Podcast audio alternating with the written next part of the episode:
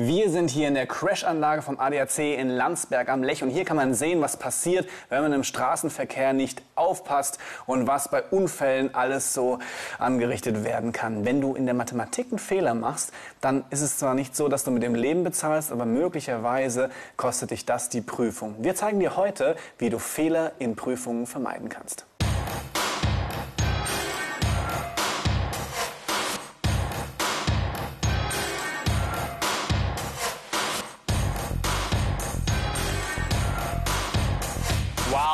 Schaut euch das an. was das? Wahnsinn. Das ist kann das, passieren, wenn man im Verkehr nicht aufpasst. Einmal auf den Vordermann nicht geachtet und schon heftig. Bam! Bin so noch angeschnallt Krass hier. bist, Und das war aber nur 64 km/h. Wahnsinn, oder?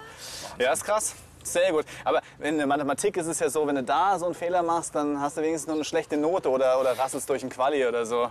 Ja, aber es ist auch Nein. blöd. Ja, definitiv, aber dann mach halt keinen Fehler. Ja, das machen, keine Fehler machen? Ah, das zeige ich euch. Thank you.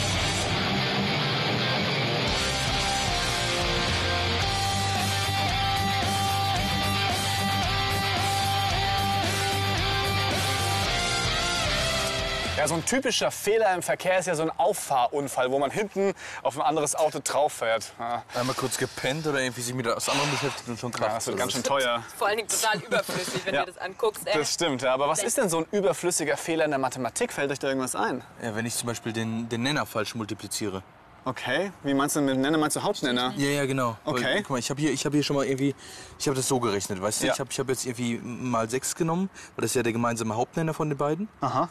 Irgendwie, weißt du? Okay, also mit dieser Gleichung, da hast du gemacht, okay, du wolltest die Brüche wegbekommen. Genau. Hast also die Taktik verwendet, ich multipliziere mit dem Hauptnenner. Und da ist es ja wichtig, dass du jedes einzelne Element der Gleichung mit den Hauptnennern multiplizierst. Also hier dieses Element Ja. und dann dieses Element und dieses nicht zu vergessen. Okay, das hast du also gemacht. Genau. Und dann, Und was war das Problem? ja, dann, weißt du, dann steht das hier so. Also so habe ich das mal ausgeschrieben. Okay, also zwei Drittel mal sechs Sechstel mal x plus ein Halb mal Ja. sechs Sechstel mal x Aber- ist gleich zwei mal sechs. Okay. Aber das ist doch auch der Fehler. Weil es sind ja nicht sechs Sechstel. Es sind doch sechs Eintel quasi. Ah, schau mal, du Ah, hast okay, ja okay, den okay. ganzen, Genau, du hast ja, die okay. ganze Gleichung mit dem Hauptnenner 6 multipliziert und du hast aber Zähler und Nenner mit 6 multipliziert, obwohl ja eigentlich sechs ganze, sechs Eintel sind, also 6 und dann pro Strich und unten eine 1. okay, und deswegen ich bin kam dann noch halt auch- Falsches raus. ja, gell? und das wirkte irgendwie ein bisschen Ja. abstrus so. Okay, okay. Dann schauen wir uns das mal richtig an. Also wir haben die gleiche Gleichung wieder. Wir multiplizieren mit dem Hauptnenner 6 und zwar jedes einzelne Element. Also die 2 Drittel mal x mal 6 und dann die 1 mal x mal 6 und dann die 2 auch mal 6. Und da ja 6 Ganze auch 6 Eintel sind, muss ich den, nur den Zähler mit 6 multiplizieren. Das ist wichtig. Das Also heißt, es- alles, was oben steht, ne? Genau, der Zähler ist immer Ah, okay. oberhalb des Bruchstrichs. Also haben wir hier in der nächsten Teile 2 Drittel mal 6 Eintel mal x plus 1 halb mal 6 Eintel mal Ja. x ist gleich 2 mal 6. Okay, weil das muss ich natürlich auch noch mit 6 multiplizieren. Hier könnte ich auch 2 Eintel mal 6 Eintel rechnen, aber hier habe ich ja schon ganze Zahlen. Und wenn ich das dann mache, dann kann ich es ausrechnen. Hier kommt dann 12 Drittel mal x raus plus 6 halbe mal x ist gleich 12. Und wenn ich das dann ähm, kürze, dann komme ich auf 4x plus 3x ist gleich 12. Und das ist natürlich wesentlich sinnvoller. Was du ja gemacht hast, war ja folgendes. Du hast also die 1,5 genommen, mal 4 in diesem Beispiel. Und du hast Zähler und Nenner mit 4 multipliziert. Das sähe dann so aus und dabei kommt dann 4 Achtel raus. Und wenn ich 4 Achtel kürze, dann bin ich wieder bei einem Halb. Das ist ja komisch, wenn ich eine halbe Tafel Schokolade mal 4 nehme und das Ergebnis ist wieder eine halbe Tafel Schokolade, das kann ja nicht stimmen. genau. also richtig wäre es, ich multipliziere nur den Zähler äh, mit 4. Dann habe ich ein halb mal 4, dann sind es 4 Eintel. Ja. Ja? Also 4 sind 4 Eintel. Wenn ich das dann ausschreibe, ist es ein halb mal 4 Eintel. Das heißt 1 mal 4, oben im Zähler ist 4 und unten 2 mal 1 im Nenner ist 2. Es kommt also 4 Vier halbe. halbe raus und 4 halbe ist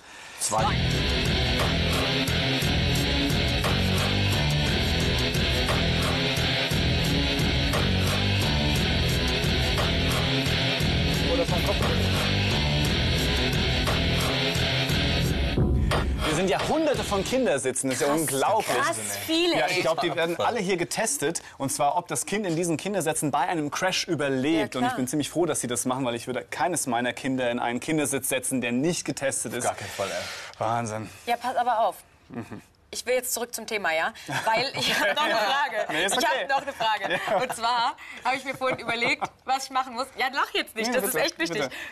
Wenn ich jetzt ein Minus habe Ja. vor einem Bruchstrich, Ja. Also vor einem Bruch, von einer Bruchgleichung so, Ja, vor was, einem Bruch. Mhm. was mache ich dann? Das hat überhaupt nichts mit Kindersitzen zu tun, oder? Überhaupt nicht. Überhaupt gar nichts. Aber das stimmt. gesagt. Aber es ist eine sehr gute Frage. Was passiert, wenn ich ein Minus vor einem Bruch habe? Da gibt es eine Regel. Wenn ich ein Minus vor einem Bruch habe, dann tauscht dieses Minus alle Vorzeichen auf dem Bruchstrich um. Aus dem Minus wird ein Plus und aus Plus wird ein Minus. Das ist genauso wie bei einer Klammer. Steht ein Minus vor einer Klammer, dann tauscht dieses Minus auch alle Vorzeichen innerhalb der Klammer um. Aber dafür habe ich euch ein Beispiel mitgebracht, oder? Weil äh, das ist äh, ansonsten ein Mhm. Ja, bisschen äh, schwer zu sehen. Also, hier. Okay. Das gibt's. Da haben wir jetzt genau so Ja, eine Gleichung. Genau. Da, ist jetzt genau das Problem, dass wir hier Ja. Minus haben äh, vor der Gleichung, quasi, beziehungsweise vor dem Bruch und quasi im Bruch auch nochmal Minus. Genau. Und wir haben ja gesagt, dass das Minus vor dem, Bruch, äh, vor dem Bruchstrich alle Vorzeichen auf dem Bruchstrich umdreht. Jetzt haben wir bei den 3x aber gar kein Vorzeichen. Ja, aber das, Was ist doch, wollen wir jetzt? das ist doch eh positiv dann. Warum? Wenn nichts da steht, ist immer Plus, oder nicht? Ja. So ist das in der Mathematik. Also steht vor dem 3x nichts, ist es positiv. Da kann ich also gleich ein Plus reinsetzen. Super. Hier. Jetzt müsste es also aus dem Plus 3x, das Minus, ein Minus 3x machen und aus dem Minus 4 ein Plus 4. Jetzt schauen wir uns mal die nächste Zeile an. Fällt euch da irgendetwas auf? Da wurde doch genau das dann quasi nicht, also mit, der, mit den vier Halben wurde genau das nicht gemacht. Okay. Da müsste nämlich Minus mal Minus ist dann hier ein Plus. Ja, stimmt. Richtig. Das ist richtig. Und außerdem siehst du, dass du bei diesem Bruchstrich etwas machen kannst. Du kannst diese 3x minus 4 halbe zerteilen in zwei Brüche. 3x halbe minus 4 halbe. Und dann sieht man schon, dass dieses minus 4 halbe überhaupt nicht umgedreht worden ist, obwohl ein Minus vor dem kompletten Bruchstrich steht. Hier muss was falsch sein. Wie könnte das denn dann richtig aussehen? Ich habe es euch nochmal vorbereitet. Also hier ist dieser Bruch. Und damit es dir hilft, kannst du auch oben im Zähler einfach eine Klammer, Klammer. um den Term Ja, setzen. klar. Das ist genauso Genau, weil bei der ja. Klammer, das weißt du vielleicht noch, wenn ein Minus vor der Klammer ist, wird, werden alle Vorzeichen innerhalb der Klammer umgedreht. Und das kannst du hier Ja. auch machen, das kannst du auch reinzeichnen. Du nimmst dann das Minus vor dem Bruchstrich und machst einen Pfeil zum ersten Vorzeichen und überlegst dir, aha, das ist ein Plus, das muss also ein Minus werden. Wahnsinn, ein Minus werden. Okay, und wenn ich bei dem zweiten Element des Zählers oben diesen Pfeil auch hinmache, ja, das wurde Minus. Und das hier ist ja ein Minus, Minus 4, das muss umgedreht werden. Es wird Wird so Plus. ein Plus 4. Okay, wenn ich das in die nächste Zeile übertrage, dann sieht das wie folgt aus. Da haben wir 3 minus 3x halbe. Da war ja vorher plus 3x. Genau. Und jetzt haben wir dann minus 4 halbe gehabt. Da muss jetzt also Ein Plus hin. Plus 4 halbe, das Ja, ist gleich voll. 5. Ah, ja. Was musst du dir also merken? Steht ein Minus vor einem Bruchstrich oder einer Klammer, dann dreht dieses Minus alle Vorzeichen in der Klammer oder auf dem Bruchstrich um. So ist es.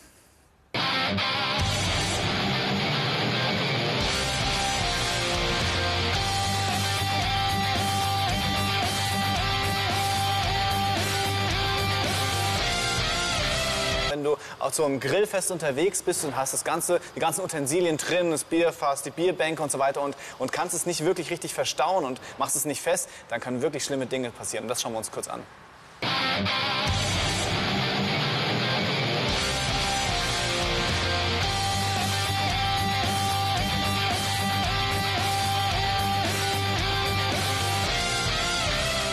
Aber trotz dieser schockierenden Bilder habe ich euch ein Seewurst-Grill-Experiment mitgebracht.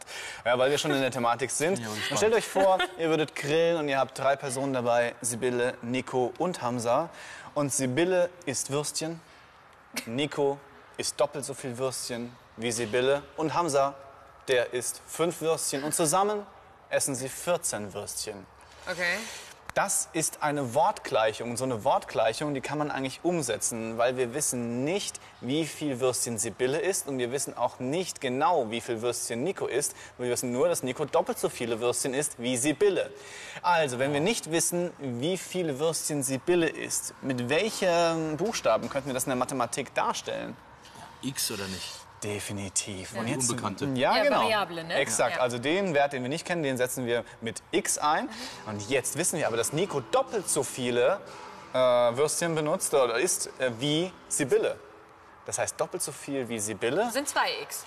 Gut, und jetzt wissen wir noch, dass Hamza fünf Würstchen isst Das ist fünf.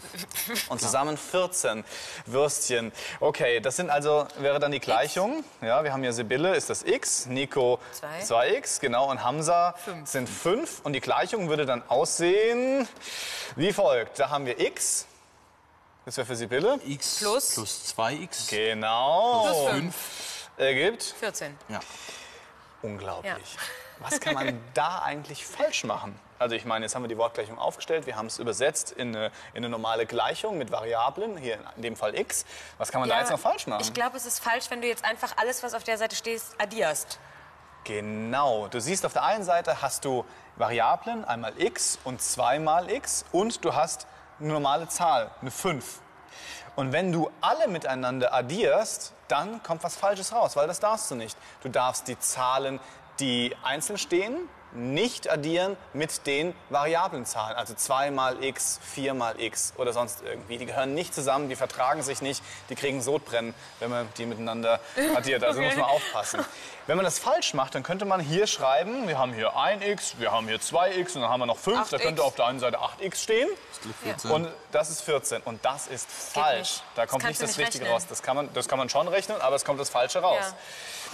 Also, wir wissen aber nicht, wie viele Würstchen zum Beispiel Sibylle isst, also welchen Wert wir für x einsetzen müssen. Deswegen können wir das aber einfach ausprobieren. Wir setzen jetzt zum Beispiel für x einfach mal eine Wurst ein und gucken, was dann passiert. Also für x gleich 1 steht dann in der Gleichung 1 plus 2 mal 1, da stand ja vorher 2x, Ja. plus 5 ist gleich 8. Passt nicht. Aber es ist nicht 14, nicht. weil das war ja die Aufgabe der Gleichung. Okay, Ja. wir könnten 2 einsetzen. 2 plus 2 mal 2 plus 5 ist gleich 11. Auch nicht 14. Okay, wir machen einfach weiter. Die 3, wir setzen für x gleich 3 ein. Dann 3 plus 2 mal 3, das sind 6.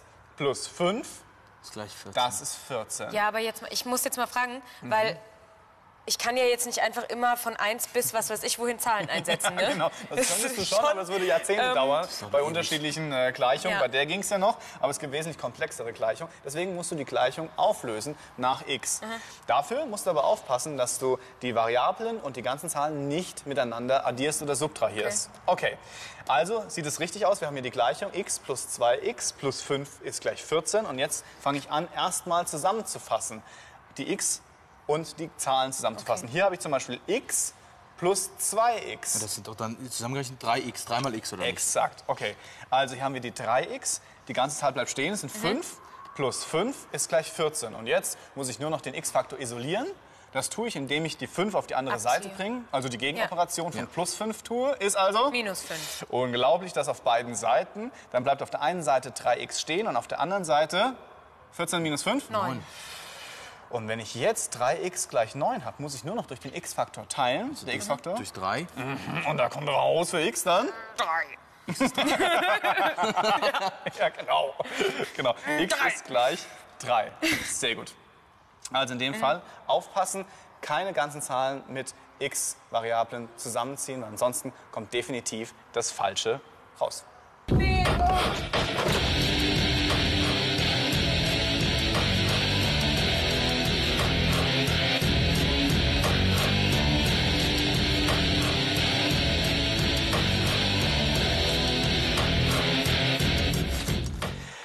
Also fassen wir nochmal zusammen. Welche Fehler darfst du auf keinen Fall machen?